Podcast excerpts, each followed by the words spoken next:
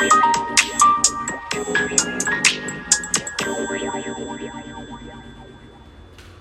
うこそヨタの体チャンネルへ。この番組は健康で楽しく毎日を過ごしていきたい人たちが日々の生活をどう賢く工夫していくかをテーマにお届けしております。皆様こんにちは。今日はですねタンパク質の摂りすぎが NG な理由5選という内容をお話ししていこうと思います。体づくりをされている方とか美容関係でですね自分のお肌を整えたい。タンパク質が必要だということで取っていらっしゃる方は多いんじゃないかなとは思うんですが実はですねそのタンパク質は、えー、高タンパクにしてしまうっていうことが結構多くあるんじゃないかなというふうに思っています。結構今ボディメイク系の情報が非常に多いので例えば体重に体重かけるタンパク質を 1.5g もしくは 2g 入れましょうみたいな形で言ったりすると思うんですよね。でもこれってですね結構あの多いんですね。あの一言で言ってしまうと多いです。はい。えもちろんトレーニングをがっつりガンガンしている人であれば全く問題ないんですが全くとは言わないんですけども問題ないんですがこれが、えー、一般のですね、えー、まあ、運動は週1回から週2回しています、えー、日常生活を普通に過ごしていますっていう方であれば多すぎます。これが多すぎちゃうと良くないよっていうことがあったりするんですね。なので今日はそれをお伝えしていこうと思います。あの一応適正量ということをお話ししていくと通常ですねあの個人差はもちろんあるんですが、えー、女子肪体重の 1kg×0.8g のタンパク質を取るということがとても大切です、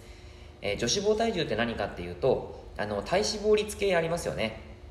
あの体重計に体脂肪率が測れるものがあると思うんですが体重を測ってその体重にその体脂肪率をかけてください。そうすると今の脂肪量が出てきますから体重からその脂肪量を抜くと引くと、えー、女子肪体重という数値になっていきます。それかける、えー、0.8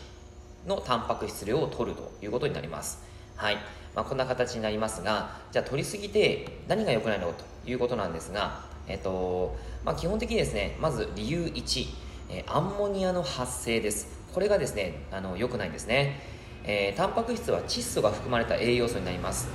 それで、えー、すいませんちょっと でっかいトラックが通りましたね。うるさかったですね。すいません、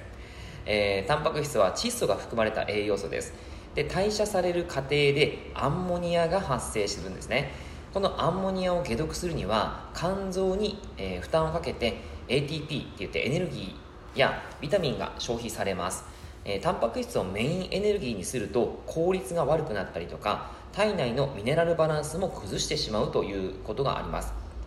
あとですねアンモニアが大量発生していくと、えー、ミトコンドリア機能を低下させるという話もあります。ミトコンドリアって何かっていうと、えー、人間のエネルギーを作るところです。ここがやっぱこう損傷されちゃうと、えー、エネルギーがうまく作れていないんであのまあなんでしょうねこう日常生活を過ごす上で疲れやすくなっちゃったりとかうんなんか元気が出ないとか、えー、消化がうまくいきませんとかですね、まあ、そういったことがあったりするということになります。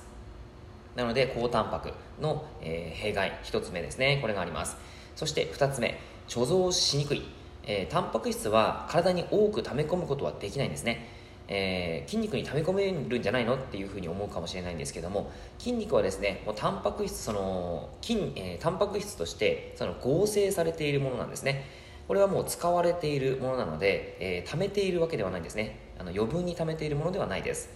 はい、でタンパク質っていうのはアミノ酸というふうにその体内に入っていくと分解されてい、えー、きます。そのアミノ酸っていうのがその血中を移動していくんですけどもそのアミノ酸プールといって、えー、血中に漂うこと。それは貯蔵されているという状況にはなっていくんですがあんまりこう貯蔵はできない。そのアミノ酸プールに、え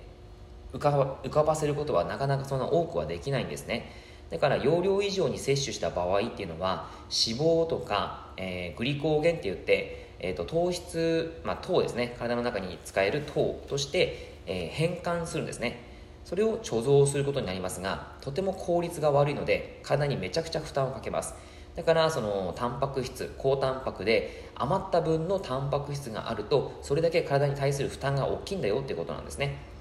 はい。そして理由3つ目。エネルギー産生量低下。代謝が低下します。アミノ酸っていうのをメインエネルギーにすると。CO2 二酸化炭素の発生が低下してミトコンドリアで作られるエネルギー量が低下するんですね。あのー、えー、ダイエットってなると結構多くの方が低糖質、えーまあ、低糖質っていうかもう糖質を取らないとか、えー、抜くとかですね。そういうことで、えー、高タンパク低脂質もしくは高タンパク高脂質みたいな形でやったりする方もいらっしゃるんですがそれはダメです。あのなんでかっていうとさエネルギー産生量が低下して代謝が低下するしやっぱりさっき言ったように 体内に対する負担が大きくなるんですね。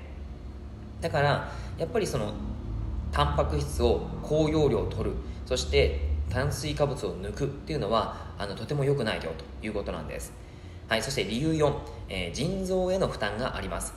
腎臓は食事として摂取したタンパク質を代謝して尿素とかクレアチニンという老廃物を尿として排泄するということができます。このタンパク質をやっぱり多く取りすぎると腎臓からしか排泄することができない尿素とかクレアチニンが体内で増加してしまって腎臓への大きな負担になっていくんですね。だからあの 血液検査とかで、えー、腎臓の機能がやっぱり引っかかっている方に関してはタンパク質を大量に取るということは、えー、あんまりよあんまりというか全然良くないですね。はいということがあります、えー、最後理由5、えー、疾患の可能性です。高タンパク質の食事によって、えー、がん糖尿病全体的な死亡率の増加に関連する報告があるんですね。これはエネルギー代謝のところから考えると納得できることです。はいまあ、あの慢性炎症といって体の炎症がえー、大きくなってしまうんです。だからタンパク質の取りすぎっていうのは良、えー、くないよということが伝わっていればいいかなと思います。先ほど冒頭にも言った通りやっぱり今ですねボディメイク系の情報ってめちゃくちゃ多いんですね。あの YouTube でも多いですしあとはもちろんね雑誌とかでもボディメイク系の情報が多くてでタンパク質どのくらい取ればいいかっていうと、えーまあ、やっぱり体重の1.52.0とか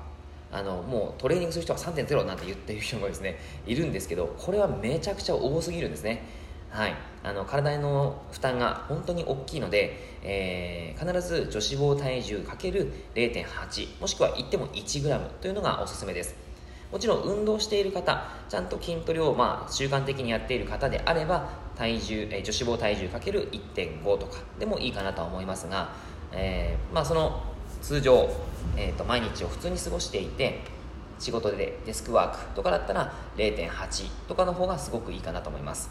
はい。というわけで、えーまあ、やっぱりですねタンパク質の取り方というのはすごく気をつけないといけないよと。もちろん大切な栄養素だからこそ取って取らないとダメなんですけどね。少なすぎるのもダメなんですが多すぎるのもダメということです。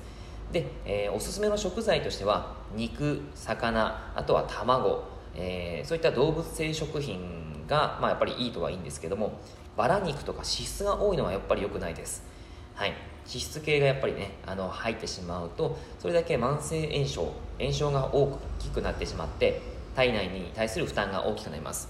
あとは、えー、植物性のタンパク質もやっぱり豊富なやつを取ってもらった方がいいです。大豆類。あとはブロッコリーとかほうれん草とかですね、えー、あと甘栗とかもいいですね。そういったものもタンパク質がしっかり入っています。なのでそれを取っていただくといいかと思います。えっと、乳製品に関してはあのちゃんとタンパク質もちろん取れるんですけども、えー、カゼインというものが含まれているので腸内環境を荒らしてしまうんですね。だからあんまりおすすめはしません、えー、まあ、ホエイプロテインだったらそのちゃんと抽出しているので、えー、体に対する負担は少ないかなと思うんですがもちろんのり飲みすぎもダメなんですけどね。あのホエイプロテインはあの食事の前に摂ると血糖値を安定させるという影響もあったりあとはその腸内環境を逆に整えるっていうこともあのデータとして出てます。研究結果として出てますのでホエイプロテインはとてもおすすめかなと思います。はい。というわけでタンパク質の高容量気をつけましょうということとあとはどのくらい1日に取ればいいかあとはタンパク質をどんなものを食べればいいかという内容をお話ししてみました、えー、ぜひぜひあの日々の食生活に生かしていただけたらと思います。はいでは以上になります。内容がいいなって思えたら周りの方にシェアしていただくと嬉しいです。またいいねマークやフォローを押していただくと励みになります。今日もラジオを聴いてくださってありがとうございました。では良い一日を。